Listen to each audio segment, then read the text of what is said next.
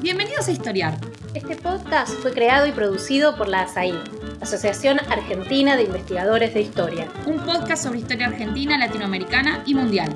Acompáñanos en este recorrido por el pasado para pensarnos en el presente.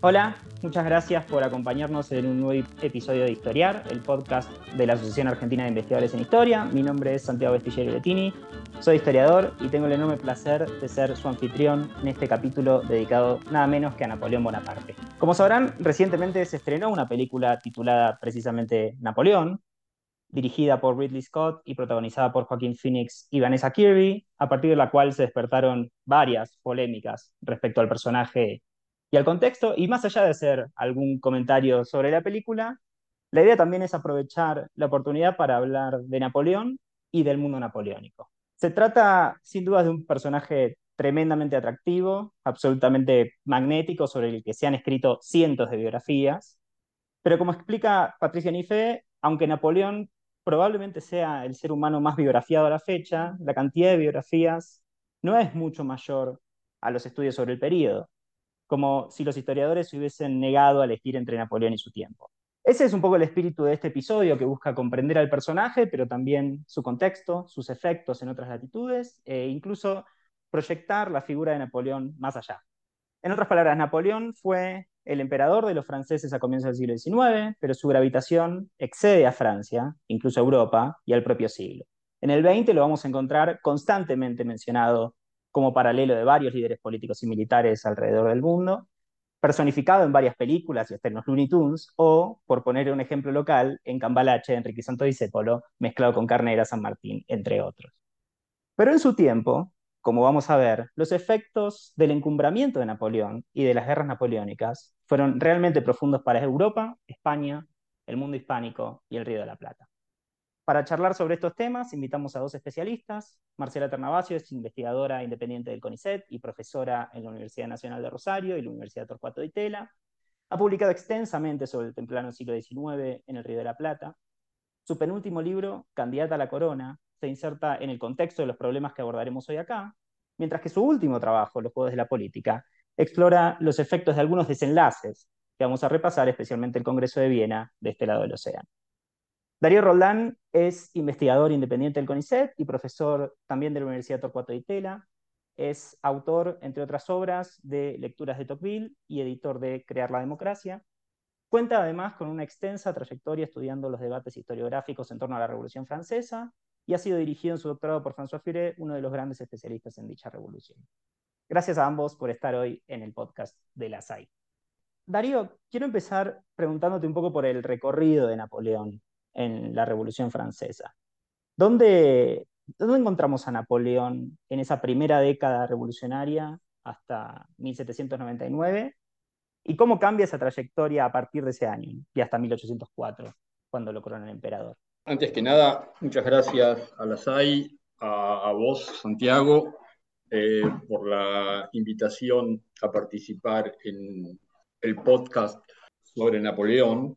Eh, efectivamente, probablemente muchos de, los, de las personas que estén escuchando este podcast habrán visto o verán la película.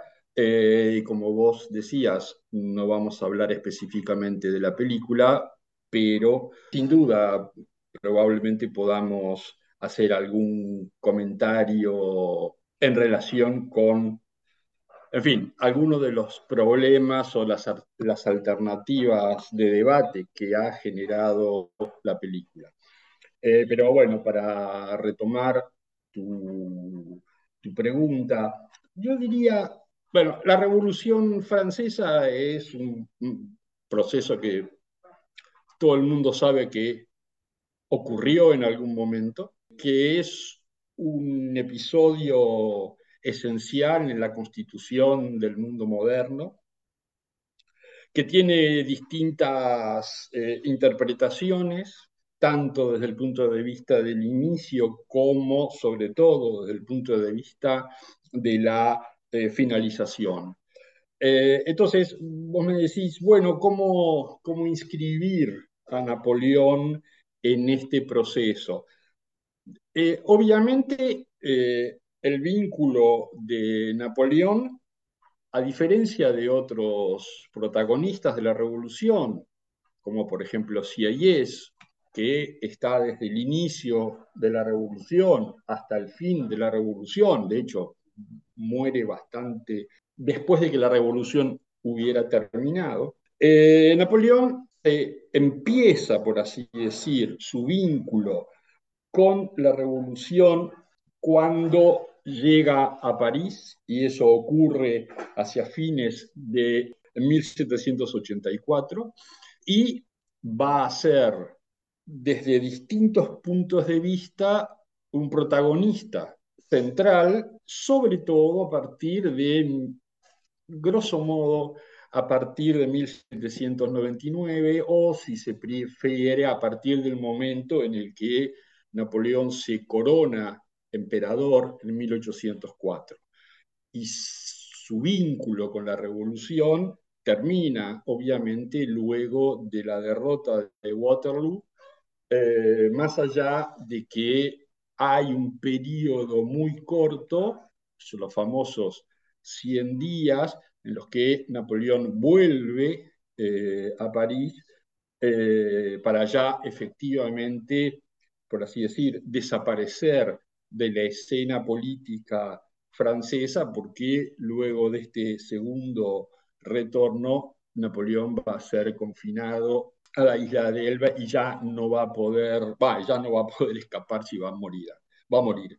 Eh, ahora, en relación a lo que vos me preguntabas, eh, hay una primera parte, como vos en el fondo sugerís, que es la parte que va desde la revolución, desde el inicio de la revolución, hasta grosso modo 1799. Allí, digamos así, podríamos decir que Napoleón pareciera ser, Napoleón tiene una especie de simpatía que va evolucionando progresivamente. En primer lugar, eh, Napoleón va a ser testigo de un famoso episodio de 1792, que es eh, el asalto a las Tullerías, el momento en el que la turbamulta le pone el gorro frigio al rey, etc. Eh, y los testimonios de Napoleón de esa época en el fondo hablan de un Napoleón que desprecia la actitud de Luis XVI en nombre de la autoridad. Sin embargo, apenas un año después hay un pequeño texto que se llama, se conoce con el nombre de Soupé de Beaucaire, que es un texto, es una especie de panfleto pro-jacobino y antifederalista.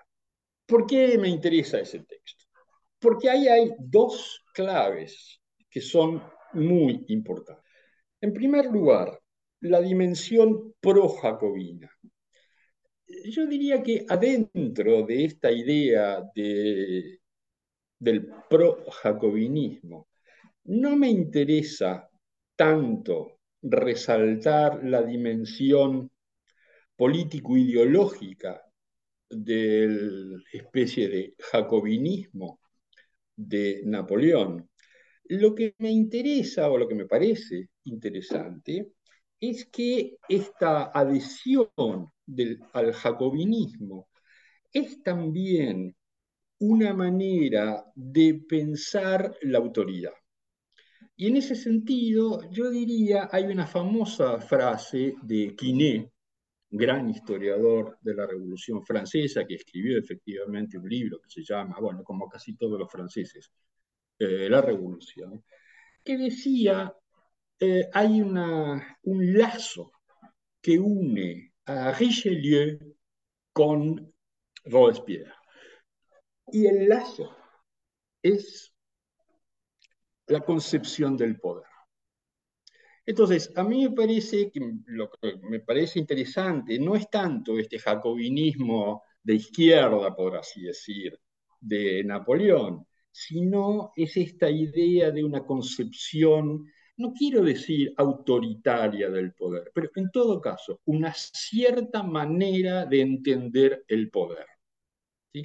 Eh, y en, segundo lugar, este panfleto también antifederalista permite entender otro aspecto, también creo yo, de largo plazo, por así decir, en la, en la manera en la que Napoleón entiende el poder, que es la dimensión antifederalista.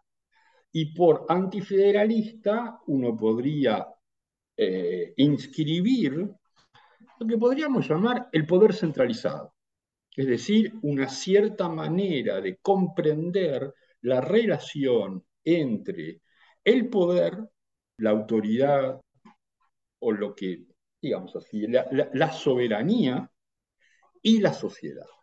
Y en ese sentido, entonces, digamos, uno podía leer ese Supé de Beaucaire no solo como un texto pro-jacobino, sino como un texto que da dos pistas extraordinariamente importantes y ya desde muy temprano. Entonces, mi punto sería, este primer texto, que tiene una cierta dimensión jacobina y por lo tanto muestra un Napoleón en contradicción al Napoleón de, del imperio, el, Napoleón de las glorias militares, etc., o el Napoleón que describe Constant, una especie como de monstruo, digamos así, me parece que es interesante porque allí hay abajo hay dos formas de entender el poder. Ahora, eh, uno podría decir que una parte de la, de la experiencia durante el directorio, que es la forma política que sucedió a la convención a partir de 1795, eh, es, un, es un periodo que encuentra a Napoleón, bueno, después de haber hecho el sitio de Toulon, etc., que encuentra a Napoleón en Italia. ¿sí? Ahora, ese Napoleón en Italia va a ser un protagonista esencial luego de volver a Francia en las alternativas políticas que van a separar al directorio de la, eh, de la convención. Entonces, yo diría, hay un punto entre estas dos etapas que vos mencionás. Una primera parte de un Napoleón que es, podríamos decir, casi siempre más allá de sus opciones, es un hombre de orden, hasta un momento esencial en la vida de Napoleón y en la, eh, en la vida política francesa, que es el famoso golpe de Brumario. Es decir, 1799, que es el momento en el que el consulado reemplaza eh, al directorio. Ahora, solamente para y, voy a tratar de hacer esto muy corto. ¿Cuál es el problema con el directorio? El gran problema del directorio es que no logra, como muchas otras oportunidades, no logra estabilizar una solución política para la revolución.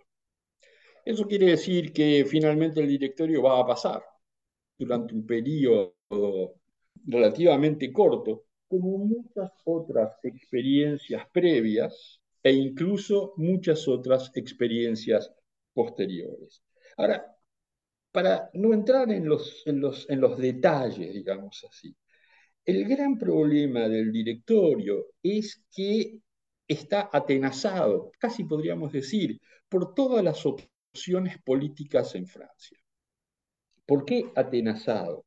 Porque a lo largo del directorio hay elecciones que favorecen a los realistas, incluso a los realistas extremistas, eso quiere decir realistas que tienen como finalidad volver al antiguo régimen.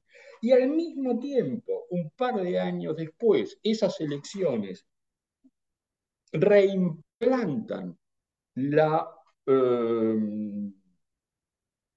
el personal que había quedado del jacobinismo. Estoy diciendo, el directorio finalmente no puede, construir ninguna solución porque está como atenazado con esas dos formas, digamos, entre la monarquía y el jacobinismo. A tal punto está atenazado porque finalmente el directorio va a sucumbir por esas mismas debilidades. Ahora bien, esas debilidades van a terminar teniendo una solución que es al mismo tiempo política y azarosa. ¿Por qué una solución política?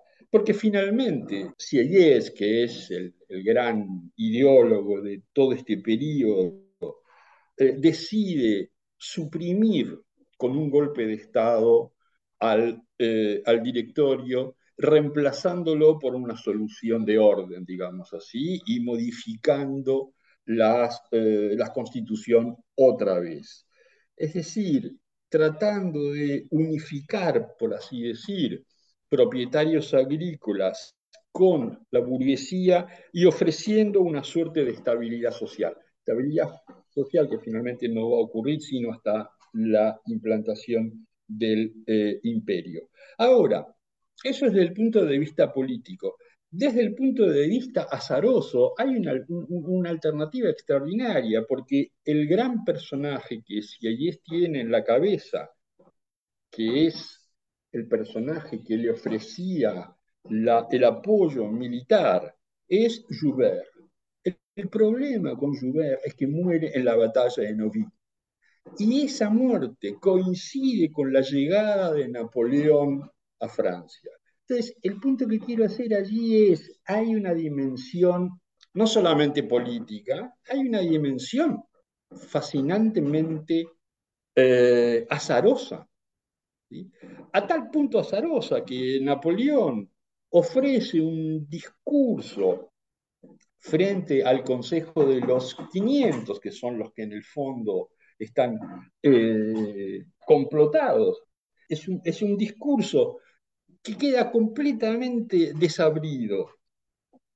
Y eso es lo que hace que Napoleón tenga que otra vez, como va a ocurrir cuando, cuando vuelva para la, expedición de los 100 días, tengan que recurrir a lo que podríamos llamar un reflotamiento del apoyo militar. Y en ese sentido hay una dimensión de Napoleón que habría que tener en cuenta, porque Napoleón, bueno, no solamente va a ser un héroe militar, no solamente va a ser el que promulga el Código Civil, Napoleón también va a ser un jefe militar. Y cuando digo jefe militar, no quiero decir simplemente alguien que manda el ejército es alguien que tiene un apoyo extraordinariamente, lo que podríamos llamar en la Argentina, de su propia tropa. Y este periodo, como vos sugerías, eh, Santiago, la, la primera intervención, termina entonces con la implantación, digámoslo así, del imperio luego de haber impuesto una solución política luego del eh, golpe del 18 de Brumario.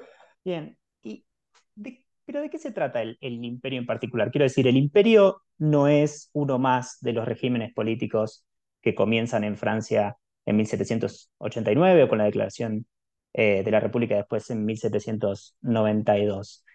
¿Qué tiene de peculiar? ¿Qué transformaciones trae, no solo a Francia, sino extendiéndolo al resto de Europa? Me parece que hay un primer punto que habría que, que, habría que señalar muy rápido, y es, eh, el imperio es una forma de concebir el poder. En particular, el imperio napoleónico, como muchos otros, es una alternativa a lo que podríamos llamar una forma de gobierno que represente a la sociedad. No importa cuál sea esa forma de gobierno, el imperio necesariamente implica una, llamémosle, al menos una limitación para la representación de la sociedad. Ahora, en segundo lugar, el imperio es constante, diría una forma anacrónica de conservar el poder, pero bueno, eh, es un, problema de constante. Eh, el imperio es también una forma que no puede prescindir en su sustento de la gloria militar, en particular el imperio de Napoleón. En tercer lugar, es un imperio que tiene otro fundamento importante, que es alguna forma de expresión del apoyo popular. Eso hay que asociarlo con la ausencia de la dimensión representativa. Eso se ve muy bien con Napoleón, se ve mucho mejor todavía en, la instauración del Segundo Imperio en 1851 por el sobrino del tío, o sea, de quien luego va a ser Luis Napoleón. Entonces, eh, en, cuarto o quinto lugar, el imperio de Napoleón tiene una característica esencial que es, a diferencia de otros imperios, es un, imperio centralizado, es un imperio administrativo.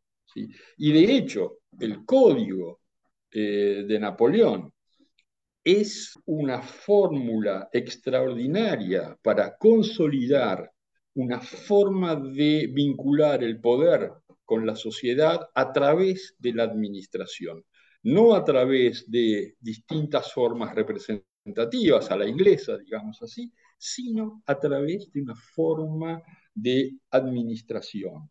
Ahora, esa administración es también el resultado de una unificación jurídica que también está inspirando al código napoleónico. Entonces, yo diría, eh, para, para cerrar, ¿no? hay un vínculo entre el trabajo de centralización que ha sido producido por la monarquía absoluta y el código Napoleón o la manera en la que Napoleón entiende el ejercicio del poder.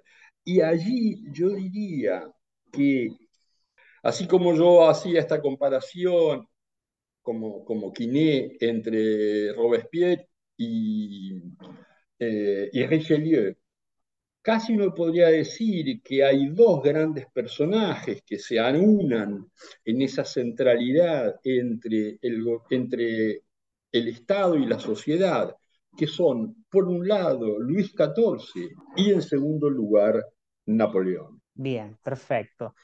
Muchísimas gracias. Marcela, ahora quería ampliar un poco el, foco, ir al contexto internacional, Ampliar sobre todo a medida que se amplía también territorialmente el imperio. Y me gustaría parar a Francia frente a tres coronas europeas, que son Gran Bretaña, Portugal y España. ¿Nos puedes contar brevemente cómo estaban configuradas las alianzas y las rivalidades eh, entre ellas en ese cuadrilátero y qué efectos tuvo en el tablero político del mundo atlántico?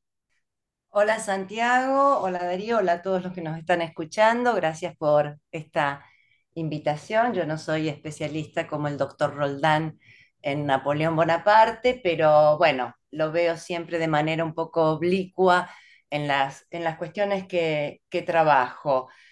Antes de contestar a tu pregunta, una pequeña postilla a lo que venía conversando Darío sobre esta forma tan eh, novedosa de imperio, ¿no? Y esa forma de concebir el poder por parte de Napoleón, porque digo, yo agregaría allí también eh, la figura del plebiscito, es decir, la idea de que efectivamente ese imperio tiene que tener apoyo popular, cuando en 1802 finalmente inaugura el plebiscito para el consulado vitalicio, Patrice Guenifé en su gran biografía sobre Bonaparte dice, bueno, la idea se la da Cambaceres y pasamos de lo, lo que se venía eh, haciendo, que era someter a referéndum los textos constitucionales, bueno, acá es la persona de Napoleón, ¿no? De manera directa, de manera directa, obviando lo que efectivamente Napoleón en su concepción del poder centralizado y a su vez cada vez más concentrado,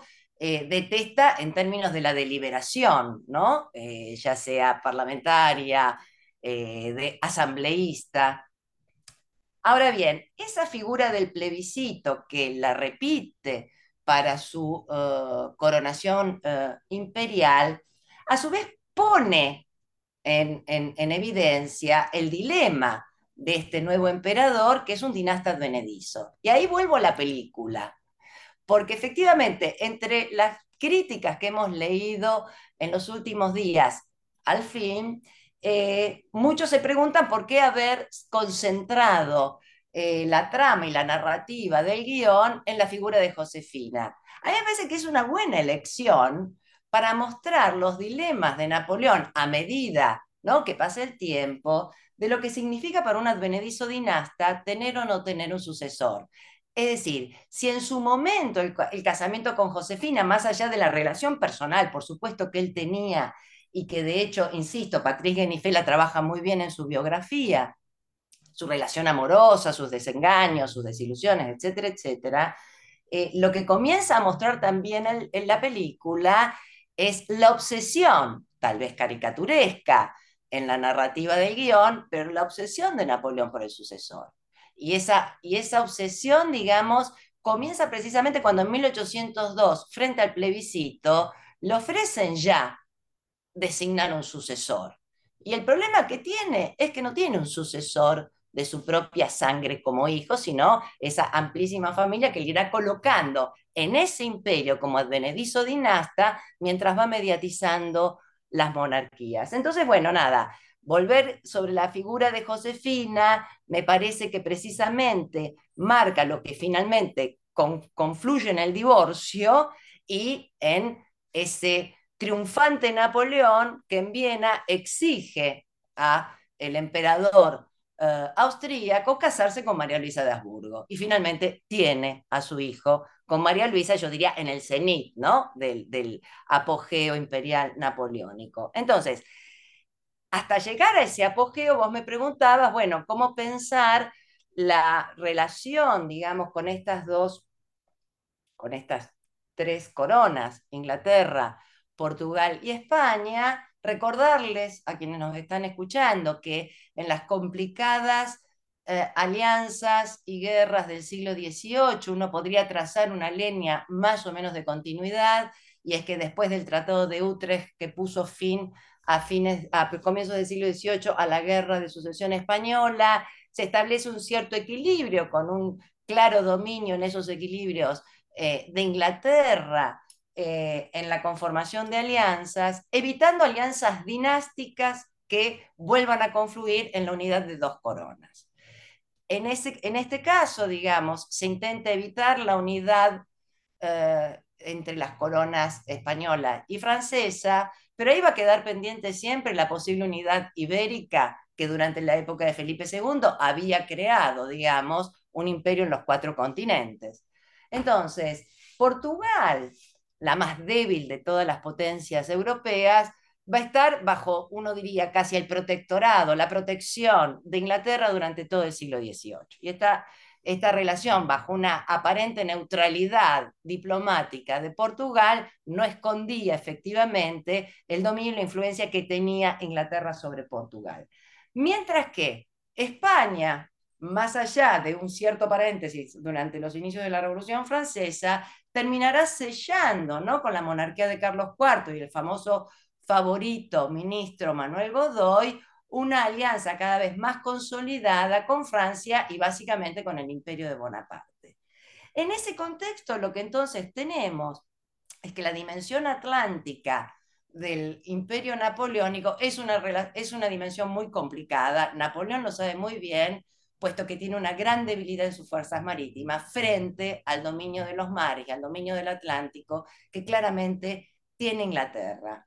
Eh, de hecho, cuando, cuando eh, los proyectos, digamos, durante el directorio al que hacía mención Darío Roldán, de eh, invadir directamente Inglaterra para terminar con ese dominio por parte de Francia, Napoleón es muy consciente de la imposibilidad de semejante proyecto y por lo tanto es consciente de la debilidad de esa Francia frente al mundo atlántico. Y ahí mira Oriente, y ahí comienza, digamos, a elucubrar su célebre eh, campaña a Egipto, de cuyo regreso Madame de Stael dirá, bueno, eh, en, en 1799 nadie hablaba en las calles más que de Napoleón Bonaparte, un nombre propio, ese yo gigantesco, dirá ella, ¿no?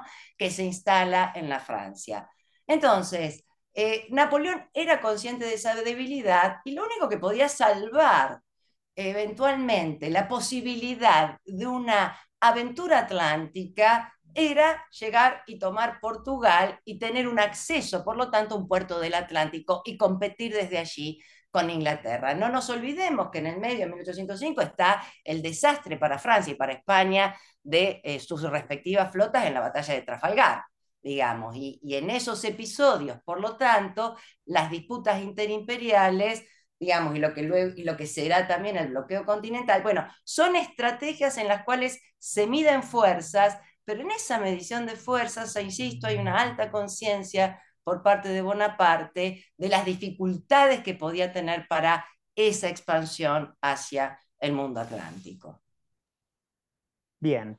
Eh, y ahí, partiendo desde Trafalgar y de la debilidad en la que queda políticamente parada la monarquía de Carlos IV y económicamente también, eh, hay una concentración en la opinión pública de la culpa en la figura de Manuel Godoy y de sus vínculos con el, monarca. Sobre 1807 y 1808, eso va a disparar una crisis dinástica hacia dentro de los pasillos de, del Palacio madrileño. Eh, y Napoleón interviene. ¿Podés explicarnos un poco esa intervención de Napoleón y qué contexto abre en la península? Sí, porque el avance de Napoleón sobre la península ibérica va a ser un punto de inflexión en, la expansión imperial napoleónica. Va a ser un punto de inflexión porque efectivamente él va a tener trabada allí una alianza con España, donde previamente con Manuel Godoy se reparten con Napoleón el futuro de Portugal, se lo dividen en distintas partes. Eh, teniendo una alta conciencia de que va a poder ocupar Portugal y España le deja el camino libre para pasar a Portugal. Eh, mientras que se va rápidamente configurando la idea de que ese no es un simple paso por España, sino una ocupación y una mediatización de la monarquía española, aprovechando precisamente las disputas clásicas dinásticas, en este caso entre el partido del padre Carlos IV y el partido del hijo Fernando VII, príncipe de Asturias. Hay allí un motín en marzo de 1808, cuando ya Napoleón y las fuerzas francesas habían ocupado con Junot eh, Portugal, y por lo tanto eh, es en el marco de ese, de ese conflicto dinástico donde Napoleón va a aprovechar y va a llevar a toda la familia real a la ciudad fronteriza de Bayona. Y ahí lo que ocurre en ese punto de inflexión para la expansión del imperio napoleónico son dos hechos extraordinarios. El primer hecho extraordinario con el cual se topa Napoleón es que cuando llega a Portugal no va a poder mediatizar la monarquía, por la sencilla razón de que esa monarquía huyó con la corona hacia su principal colonia, que es Brasil. Aconsejada por, la, por, la, por, la, por el gobierno británico, parten ¿no? toda la corte de Braganza hacia Brasil por lo tanto, Francia ocupa eh, Portugal, pero no logra hacer lo que venía haciendo en el resto ¿no? de los territorios que ocupaba, mediatizando las monarquías. Eh, por lo tanto, cuando ocupa eh, España y se lleva ahora ¿no? a la familia real a Bayona para evitar que esa, que esa familia real pueda seguir el mismo camino ¿no? hacia sus colonias americanas. Eh, por parte de los Borbones, bueno, efectivamente los Borbones abdican a la corona y a todo su patrimonio y Napoleón colocará ¿no? a su hermano José Bonaparte como rey de España. Ahora bien, lo que Napoleón no esperaba, de la misma manera que era el traslado de la corte portuguesa a Brasil, tampoco esperaba la enorme resistencia que encuentra en España con el movimiento juntista que va a cuestionar la legitimidad de la abdicación, va a crear la narrativa del rey cautivo, del rey amado, del rey deseado, y en nombre de ese rey se formarán las juntas, se formará la Junta Central, hasta que finalmente se convoque a las Cortes de Cádiz. Por lo tanto, allí, esa guerra que en España se llamó Guerra de Independencia, es una guerra que Napoleón no pensaba que iba a tener que librar. De manera que el, imperio napoleónico se va a ver muy debilitado por toda la inversión de fuerzas que tiene que hacer en una España que ahora sí va, a formar una nueva alianza con Inglaterra y con Portugal, e Inglaterra entrará directamente de lleno en esa alianza bélica este, en la guerra española, ¿no? Bien.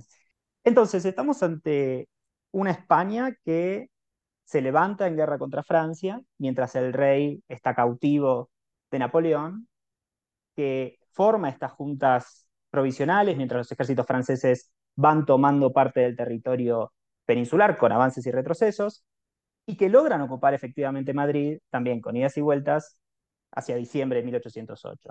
Es decir, tenemos que José Bonaparte se transforma efectivamente en rey de España.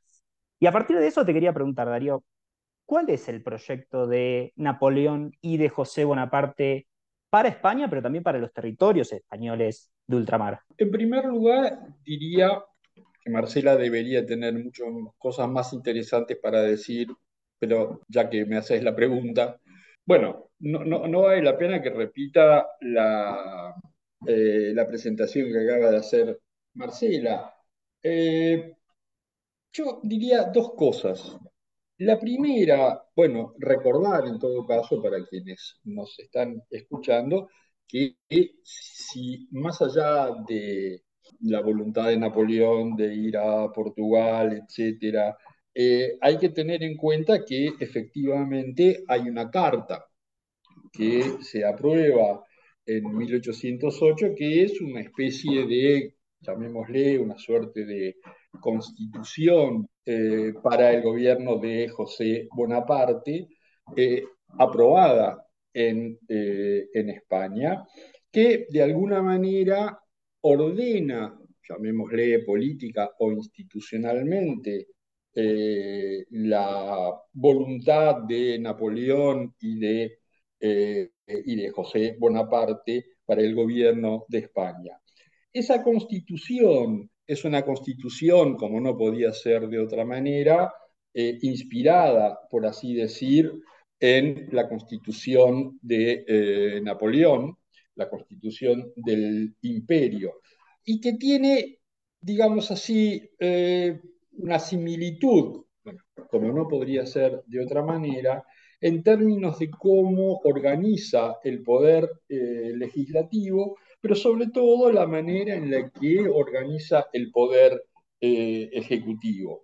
Ahora, yo creo que hay un punto que vos mencionabas, Santiago, en relación con uno de los efectos que produce la eh, aparición, bueno, de los Napoleón en, en España, que es lo que se conoce con el nombre de los, eh, de los afrancesados, es decir, de aquellos que participan de la construcción, digamos así, de la administración y de las instituciones que eh, se forman eh, durante el, el gobierno de José Bonaparte. Ahora, a mí me parece que hay un punto extraordinariamente interesante, y esto al mismo tiempo nos pone un poquito más en el detalle de la, bueno, en todo caso de la historia española, pero que al mismo tiempo nos saca por la centralidad del tema. Espero que eso se entienda. Es decir, el punto fundamental de los afrancesados es finalmente haber aceptado participar de un gobierno, llamémosle así, extranjero. Y eso me parece que es un aspecto esencial. Eh, hay una enorme eh, discusión bibliográfica en torno de los afrancesados españoles, pero uno podría decir que, digamos, estos afrancesados tenían una serie de características. En primer lugar, eran más monarquistas que leales a la dinastía. Y ese es un punto absolutamente importante. Bueno, vuelvo sobre eso más adelante. En segundo lugar, una especie de entre oposición, terror o lo que fuese, a, a la oposición popular. Y en tercer lugar, una suerte, y este es el punto que querría, sobre el cual querría hacer un, un argumento, una disposición para terciar en un problema que es el problema entre el buen gobierno y la nación. Es decir, se dice de ellos, como diría Itamerelo, eh, se dice de ellos que los afrancesados eran como los ilustrados que acompañaban a Carlos III. Y en ese sentido yo quiero retomar esta idea. Este tipo de, llamémosle, de personal, opta por una forma de entender el buen gobierno sin que esa opción por el buen gobierno se, eh, sea limitada por una cierta manera de entender la nación. Es cierto que la nación no es exactamente igual ahora que, que en esa época, pero a mí me parece que es un punto importante porque permite reflexionar y sobre todo que permite reflexionar con algunos casos que no necesariamente son los casos de los, afrancesados, sino de muchas otras opciones, pienso en la historia argentina, de actores políticos que optaron por una cierta manera de entender el gobierno frente a los extranjeros o aquellos que hablaban en nombre de los extranjeros. Hay distintas opciones, yo preferiría dejar el interrogante abierto, pero sobre todo me parece que la pregunta interesante es la disposición de aliarse con los extranjeros antes que aceptar un mal gobierno. Adentro del mal gobierno se pueden poner muchas otras cosas, como por ejemplo, diríamos, la dictadura militar o tantos otros gobiernos dictatoriales para salir del siglo XX y llevarnos a un periodo muy parecido a este, es decir, un periodo cercano a mediados del siglo XIX.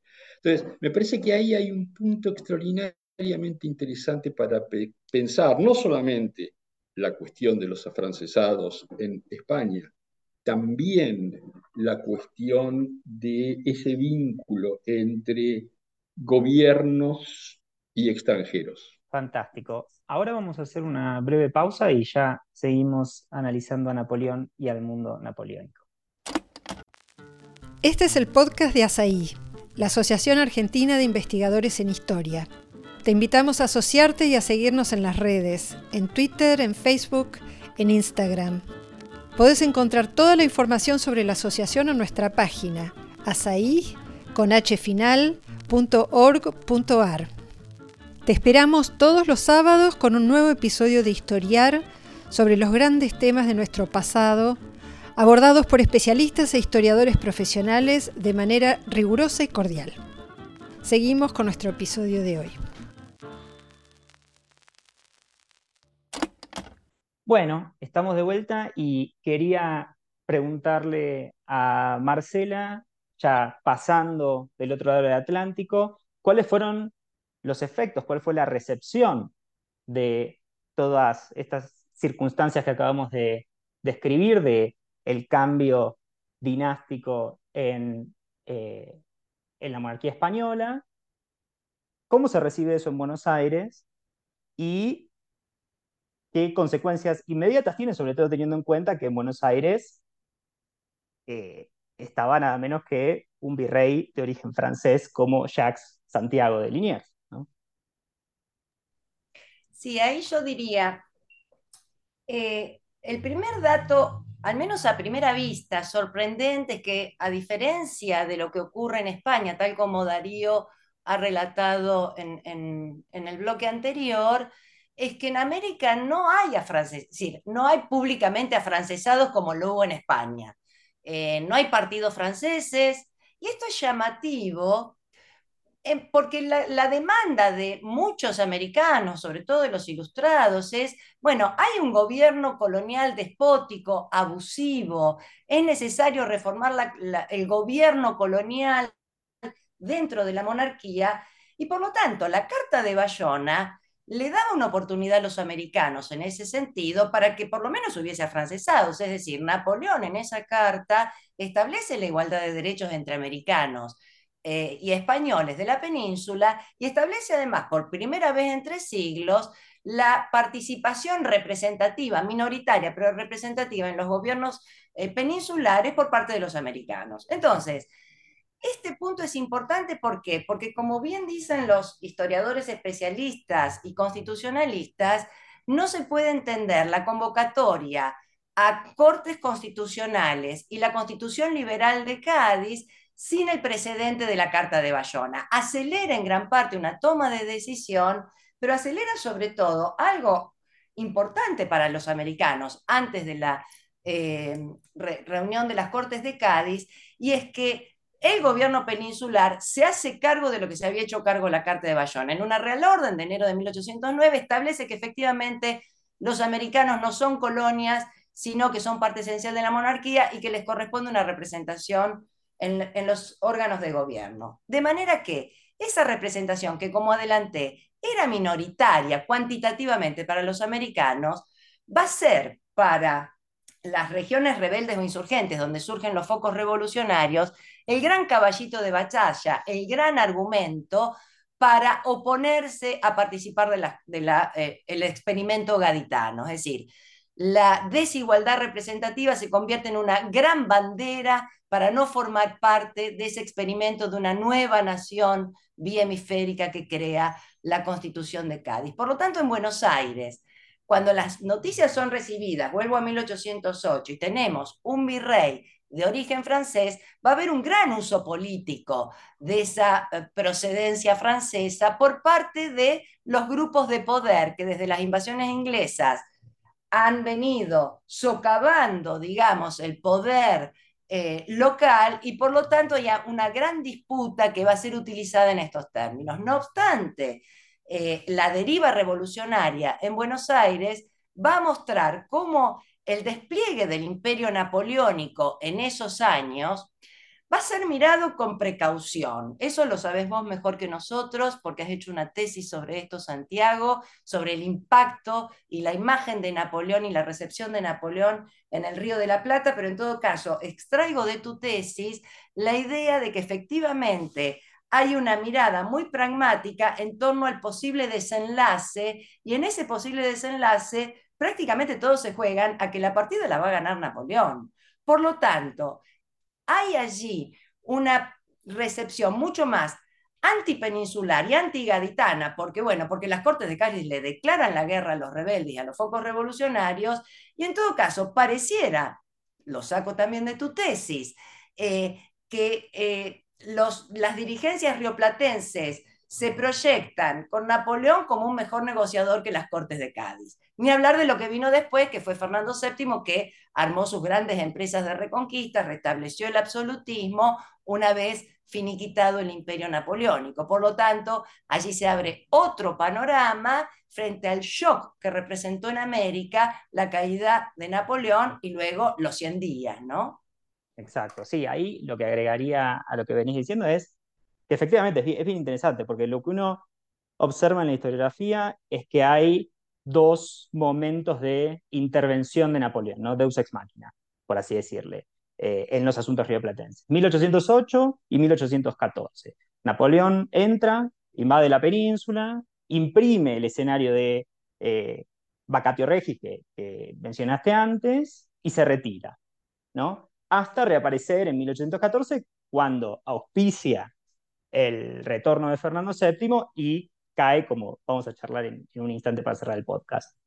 Ahora, en realidad, eh, Napoleón, y por extensión el imperio y las guerras napoleónicas, eh, no importan solo en esos dos puntos extremos, si se quiere, sino que están siempre presentes en la cosmovisión de los, de los rioplatenses pre-revolucionarios, revolucionarios y contrarrevolucionarios eh, a lo largo del periodo mucho más que, que como un mero telón de fondo. Eh, van siguiendo el pulso de, los acontecimientos porque saben que ahí, en el, escenario europeo, en parte se juegan varias de sus eh, propias apuestas futuras, ¿no?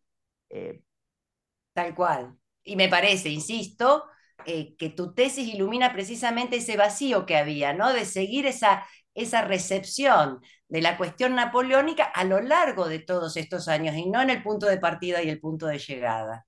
Exacto, exacto. Y, como dijiste antes, en cualquier caso, digo, uno podría diferenciar las, distintas fases de la revolución, pero con mayor ímpetu o con mayor moderación, las propuestas revolucionarias de Buenos Aires empiezan a descubrir que, paulatinamente, que la derrota de España conviene al mantenimiento del proceso iniciado eh, en mayo de 1810 y es precisamente la imagen que van a dar a través de su órgano de prensa, la Gaceta de Buenos Aires, frente a una Gaceta de Montevideo contrarrevolucionaria que va a tratar de imprimir la idea de que España está fuerte en la resistencia, ¿no? obviamente apoyada por Gran Bretaña.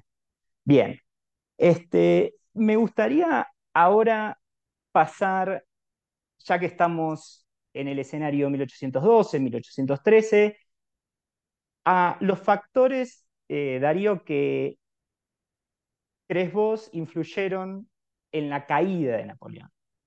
¿Qué, ¿Qué aspectos del contexto internacional crees que terminaron por empujar a Napoleón hacia el fin de su imperio? No me voy a referir a la caída de Napoleón tal como lo hace la película que mencionábamos al principio, porque uno podría decir, entre la campaña de Rusia y la caída de Napoleón hay una especie de, nada en la película, todo se precipita extraordinariamente. Pero la primera cuestión que habría que señalar es que el imperio cae en el fondo por su propio peso militar.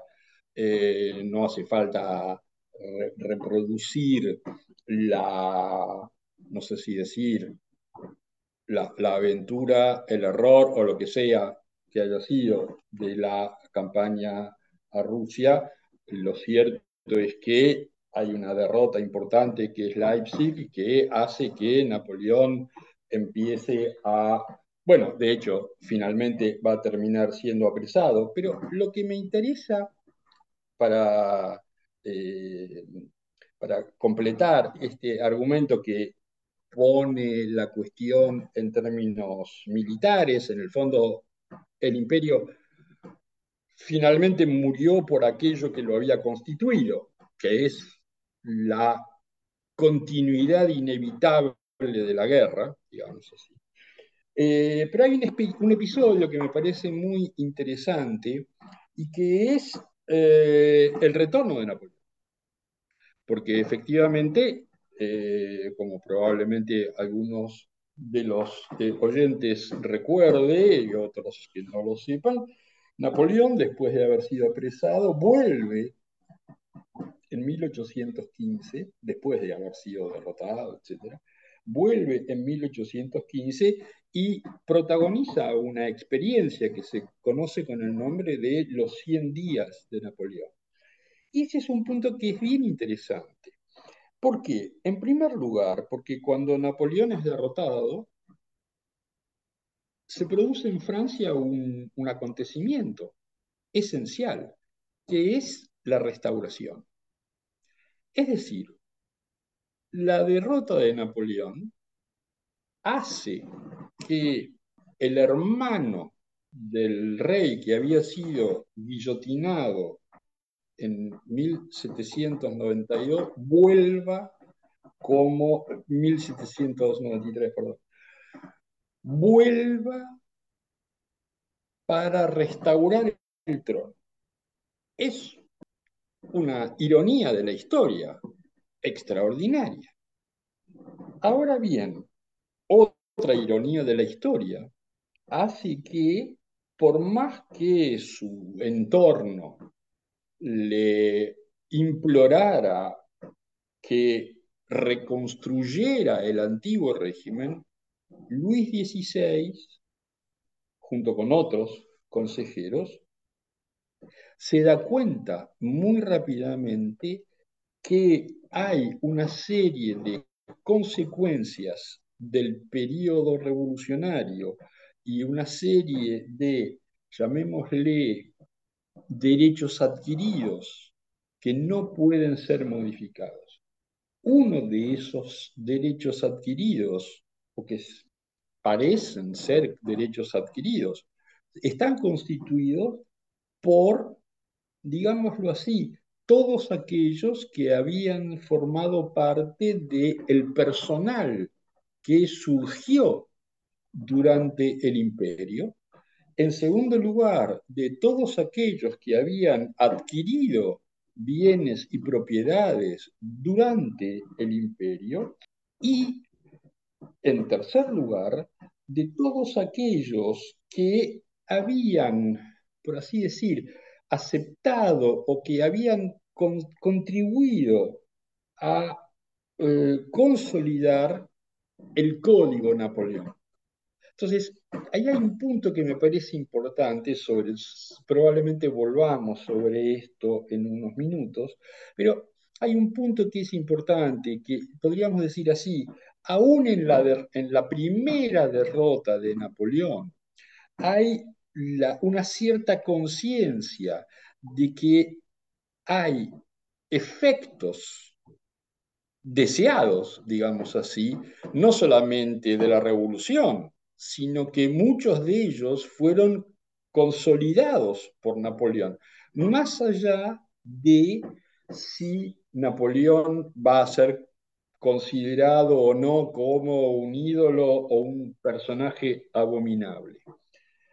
Eso me permite reconstruir el hecho de que casi inexplicablemente, digámoslo así, Napoleón vuelve otra vez a París y vuelve nuevamente con la capacidad de reconstruir un ejército y reconstruirlo de un modo tal que le permite efectivamente dar una última batalla.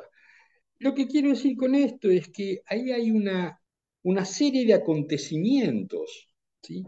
que muestran que, bueno, las cosas son mucho más complejas, porque uno imaginaría un imperio construido sobre las victorias, se, se disuelve con la derrota. Sin embargo, ese imperio que se disuelve con la derrota, tiene como una especie de segunda oportunidad y, como todo el mundo sabe, si el diablo hubiese puesto un poquito más la cola, quizá Napoleón hubiese ganado la batalla y por lo tanto la historia hubiese sido completamente distinta. Esa es una idea con la cual eh, todos los antideterministas juegan, por no decir jugamos. Los que tienen una cierta manera determinista para entender la historia, ya antes de saber nada de lo que había ocurrido con Napoleón, saben que Napoleón iba a terminar preso toda su vida, lo, poco que le quedaba de, vida. Entonces, digo, eh, es un imperio que finalmente muere en su ley, ¿sí? pero que es un imperio que deja, más allá de, bueno, todas las cosas que dejan las guerras, ¿sí? una serie de, de instrumentos que por supuesto perduraron durante, bueno, de hecho perduran todavía hoy, en particular el código.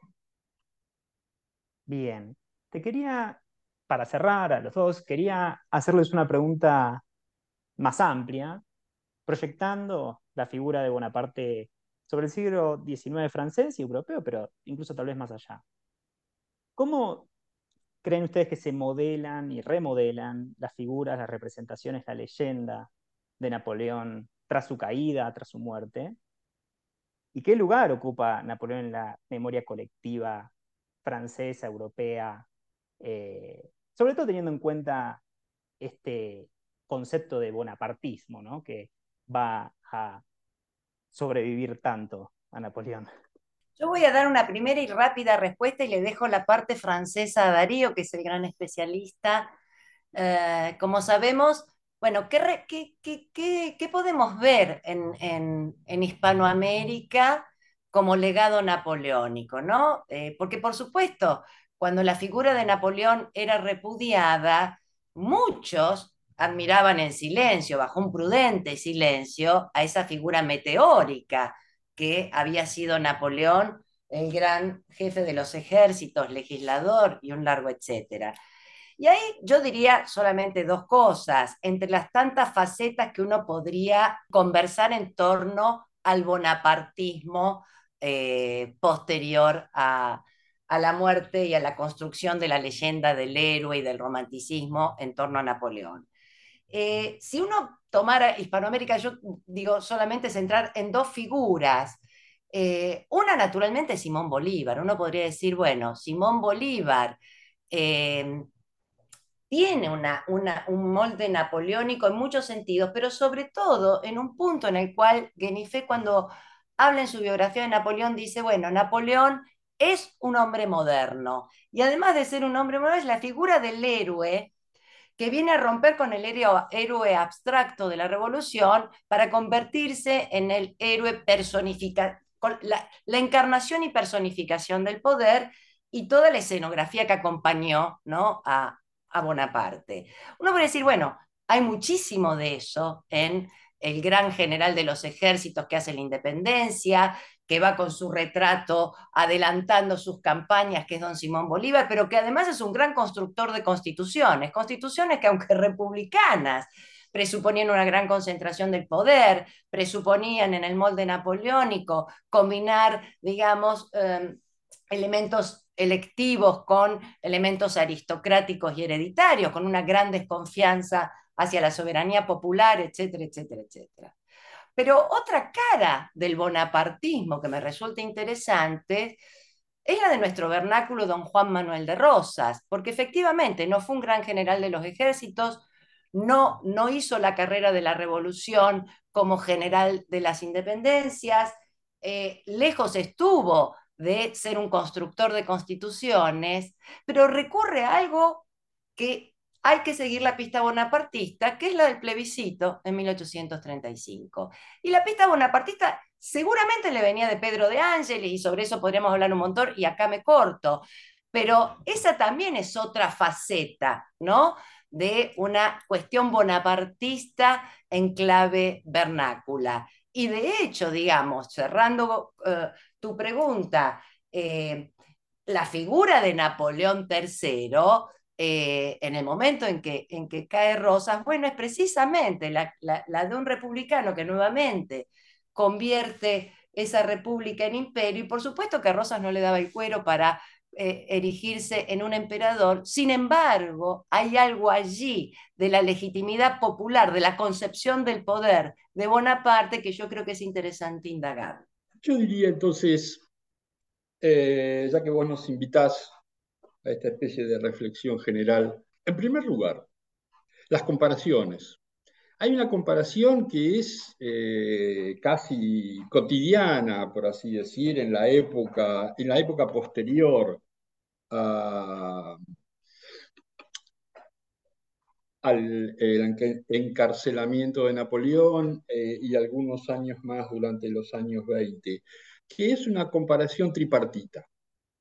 Es decir, cómo veían a Napoleón distintos grupos en Francia. Y esa, esa, esa lectura de Napoleón era una lectura que comparaba a un extraordinario militar con otro extraordinario militar que había sido Washington.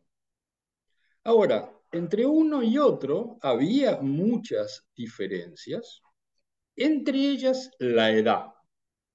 Entonces, hay un primer punto que me parece importante, Napoleón, comparado con Washington, ¿sí? había dejado, más allá de una serie de instituciones, digamos así, había dejado finalmente un fracaso, un fracaso político, digamos así. El segundo personaje con quien se comparaba a eh, Napoleón era Cromwell, y en parte lo sugería Marcela cuando decía finalmente uno de los puntos centrales en Napoleón, que dicho sea de paso, durante mucho tiempo se podría haber comparado con Luis XIV, que es por la cuestión del heredero, como probablemente recuerden los oyentes, Luis XVI tardó siete años para consumar su patrimonio, provocando una suerte de desasosiego en todas las cortes europeas, sobre todo en la austríaca. Entonces, el, punto interesante allí es la comparación con Cromwell. Eh, Víctor Hugo lo, dijo mejor que nadie. Al final de la obra de Cromwell, el padre le pregunta a Cromwell, papá, ¿cuándo voy a ser rey? Napoleón tampoco pudo resolver ese problema, igual que Cromwell, o a diferencia de Washington en relación con las instituciones. Entonces, ¿cómo entender a Napoleón o cómo eran las visiones? Una de, una de las visiones era esta comparación con los otros, llamémosle, los otros grandes eh, revolucionarios, en el caso de Cromwell, en el caso de eh, Washington. Pero yendo a una cosa un poco más, eh, si se quiere, literaria, yo querría retomar, querría citar muy cortito a Chateaubriand, hablando de Napoleón. Y Chateaubriand dice, una experiencia cotidiana hace reconocer que los franceses se dirigen instintivamente al poder.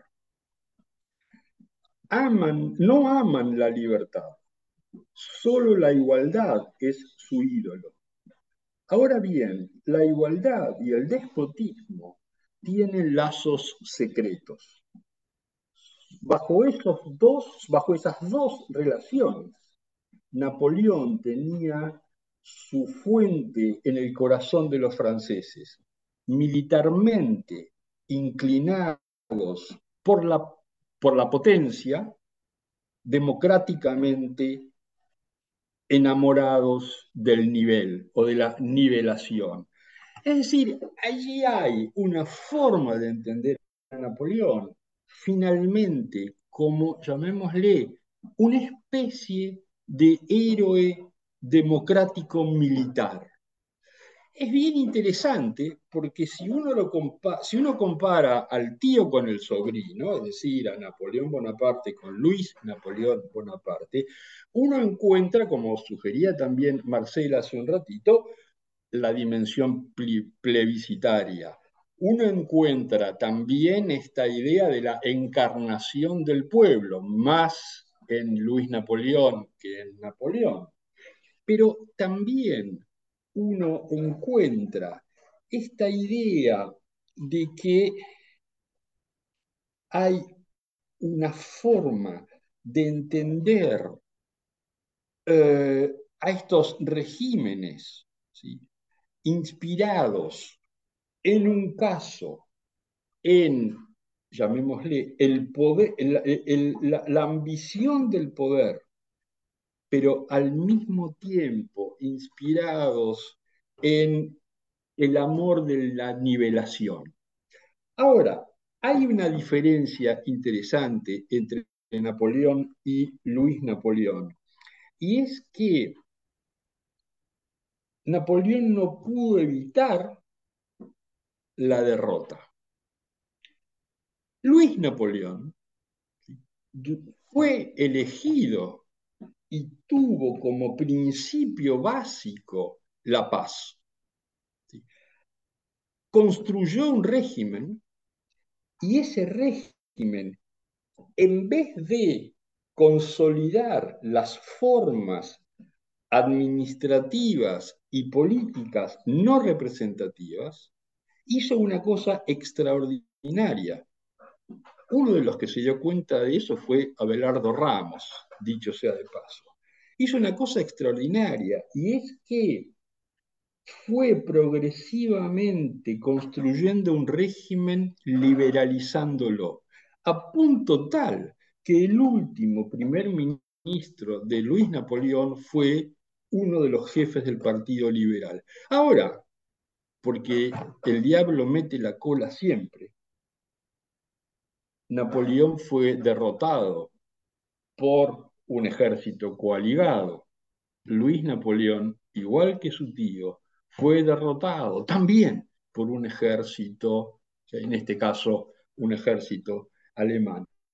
Ahora, más allá de esta comparación entre Washington, eh, Cromwell y Luis Napoleón, yo diría que el, el caso de Napoleón es bien interesante.